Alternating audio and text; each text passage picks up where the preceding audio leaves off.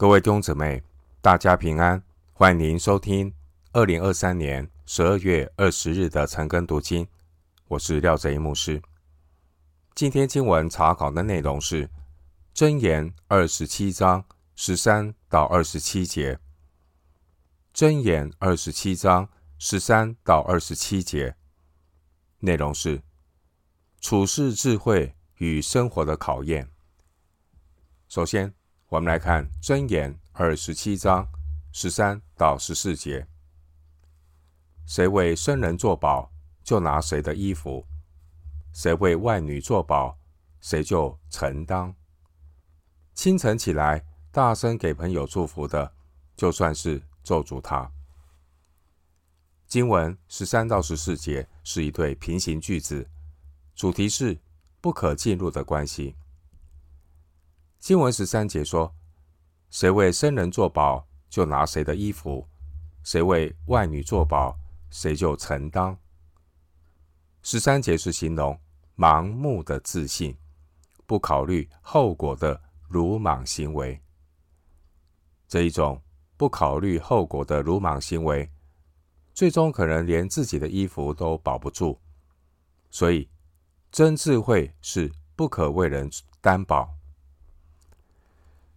经文十四节说：“清早起来，大声给朋友祝福。”按照原文的翻译是说：“清晨起来，大声给邻舍祝福。”这样做反而会使被吵醒的人厌恶那位被祝福的朋友。所以十四节说：“就算是咒诅他。”一个人如果过分热情，往往不是出于真诚。而是别有用心。有真智慧的人不会主动去接近热情过度的人，更要和那些过分的夸奖或吹捧我们、让我们骄傲自满的人保持距离。回到今天的经文，《箴言》二十七章十五到十六节：大雨之日，连连滴漏。和争吵的妇人一样，想拦阻他的，便是拦阻风，也是右手抓油。经文十五到十六节是一对平行的句子，主题是影响家庭生活的风暴。经文十五节说：“大雨之日，连连滴漏，和争吵的妇人一样。”古代中东的房顶。大多是平顶的，有泥土覆盖。下雨的时候可能会漏水。而十五节这争吵的妇人，就像是大雨之日连连滴漏的屋顶，把一个原本应该是让人休息得温暖的地方，变成了一个令人失望和烦恼的地方。男人有智慧妇人作为伴侣，十四章一节。这就如同在暴风雨中找到避风港，但是男人和一个争吵的妇人住在同一个屋檐下，就如同在避风港中遇到了暴风雨。经文十六节的拦阻风，右手抓油，这都是比喻争吵妇人的唠叨根本是无法拦阻。经文十六节的风是指伴随大雨的风暴。如果家人遇到家里面出现不断争吵的妇人，就会导致像十六节的状况。虽然外面呢有大雨和风暴，但家中争吵的妇人如果不能够停止唠叨，也会逼得家人离家出走，如同。二十七章第八节所说的，人离本处漂流，好像雀鸟离窝游飞。一个女人在结婚之前，她并不了解自己负面的力量有多么的可怕。无论是古代或现代，都会因为愚昧人所造成的家庭悲剧，包括男人，包括女人。而女人对家庭的影响力更是强大。哥罗西书三章十八节说：“你们做妻子的，当顺服自己的丈夫，这在主里面是相宜的。”经文的意思并不是要重男轻女，而是要阻止愚妄妇人用自己可怕的力量亲手拆毁家庭，毁了自己的人生。有真智慧的人，他不是十六节所说的拦阻风，也不是右手抓油。智慧人会寻求神来带领婚姻的道路。家家有本难念的经，圣灵会借着圣经的话语，借着弟兄姊妹的带导，帮助我们度过风暴。另外，每一个人都要为自己的选择去承担后果，也是透过每一个选择来学习功课，学习感恩的功课，也学习谦卑。回到神面前的功课，你无法改变你的原生家庭，但你要谨慎选择你的婚姻。人一旦进入婚姻，而自己选择的配偶像是十五节这争吵的妇人，你就要去面对。早知如此，何必当初？但不要忘记，神教万事互相效力。关于人的选择，依靠自己肉体的人，体贴肉体的事，也被属肉体的魅力所吸引。体贴肉体的人，在一切的事上都是自己做主选择，包括婚姻，而最后他必须自己呢去承担自己选择的结果。回到今天的经文，箴言二十七章。十七到十九节，铁磨铁，磨出刃来；朋友相感也是如此。看守无花果树的，必吃树上的果子；敬奉主人的，必得尊荣。水中照脸，彼此相符；人与人心也相对。经文十七到十九节，主题是值得寻求的友谊。经文十七节说：“铁磨铁，磨出刃来；朋友相感也是如此。”十七节的“铁磨铁”，这是比喻朋友之间互相砥砺、锲而不舍的讨论切磋。十七节的良朋益友与十五节喋喋不休那争吵的妇人和十四节虚伪奉承的邻舍恰好相反。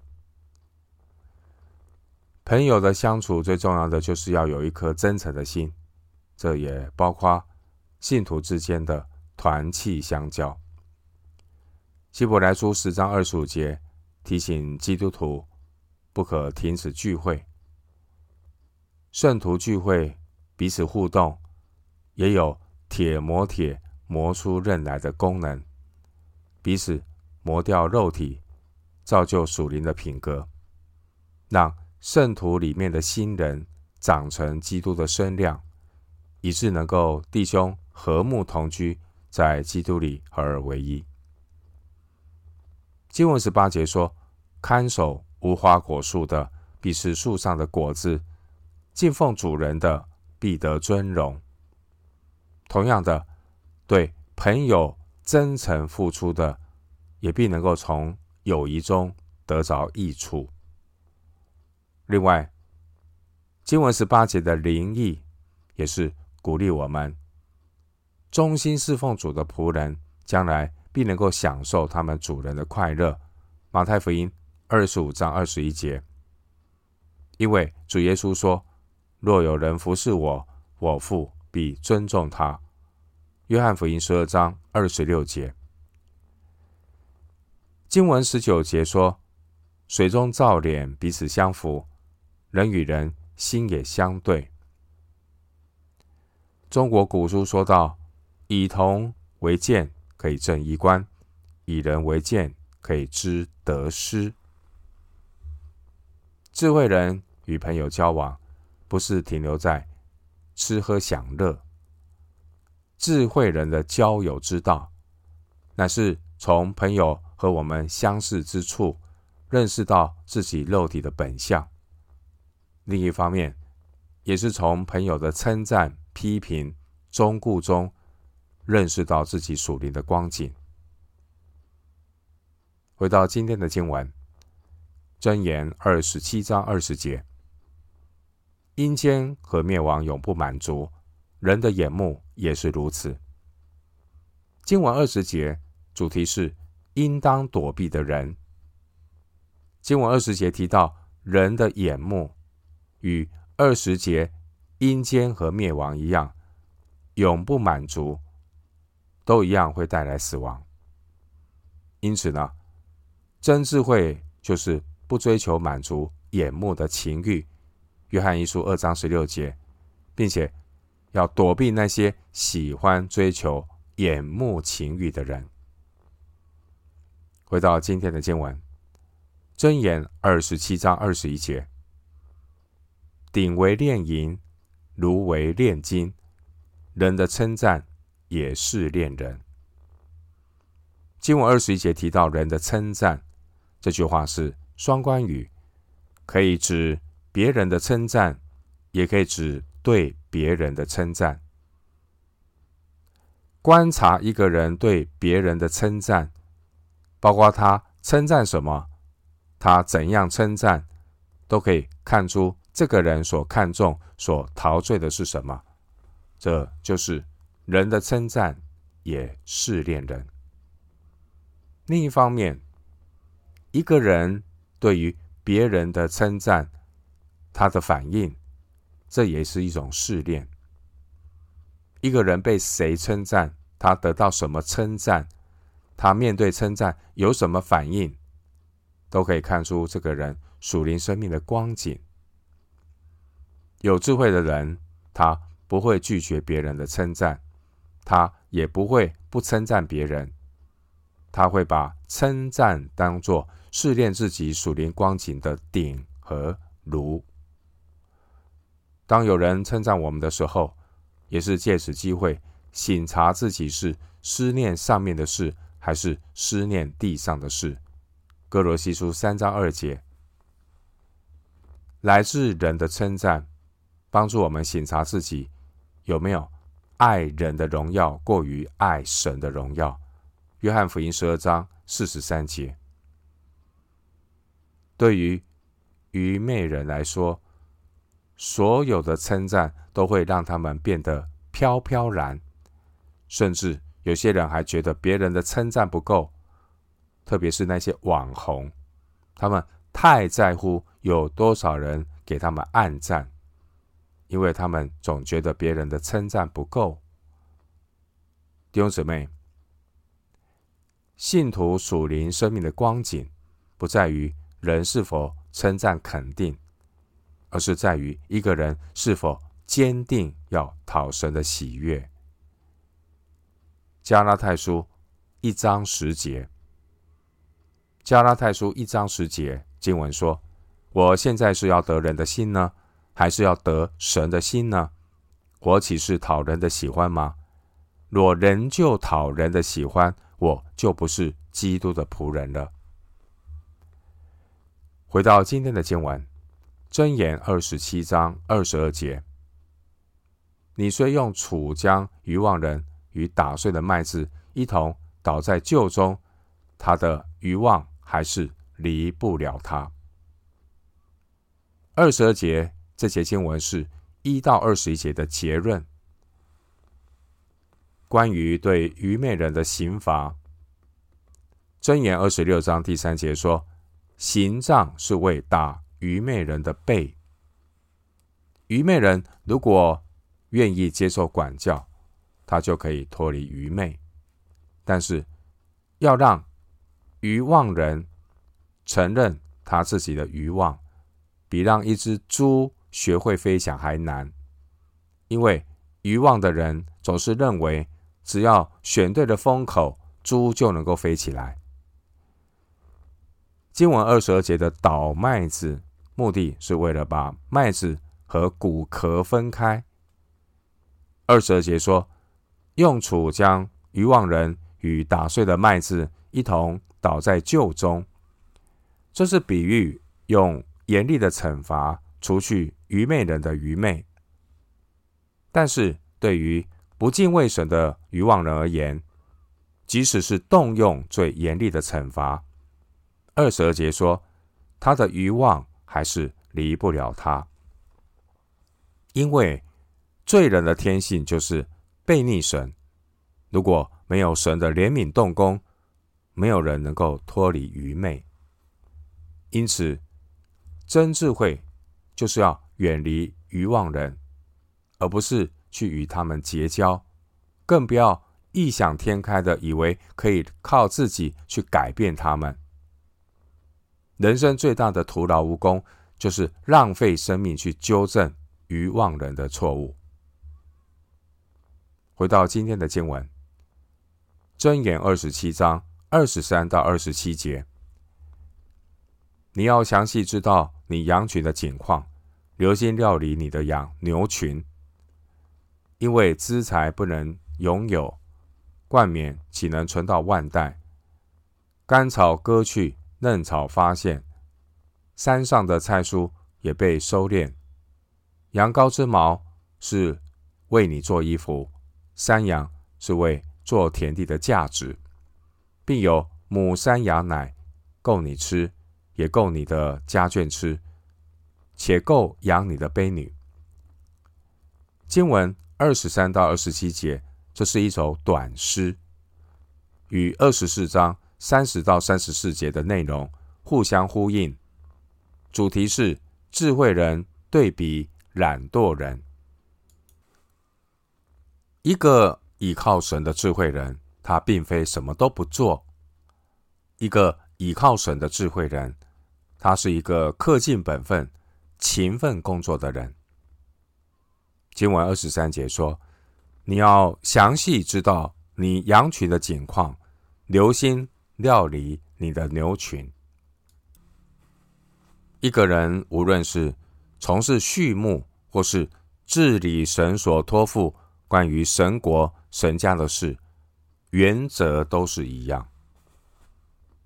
经文二十五节说：“干草割去，嫩草发现，山上的菜蔬。”也被收敛，这是指旱季的干草被割去之后，冬天雨季又会长出新鲜的嫩草。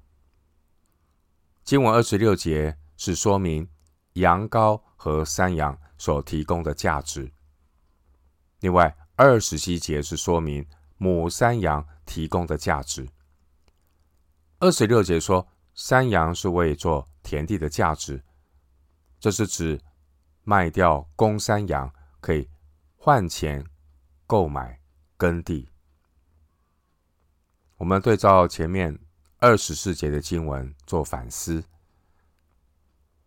二十四节经文说：“资财不能拥有，冠冕岂能存到万代？”弟兄姊妹，任何没有生命的现金和资产都会消失。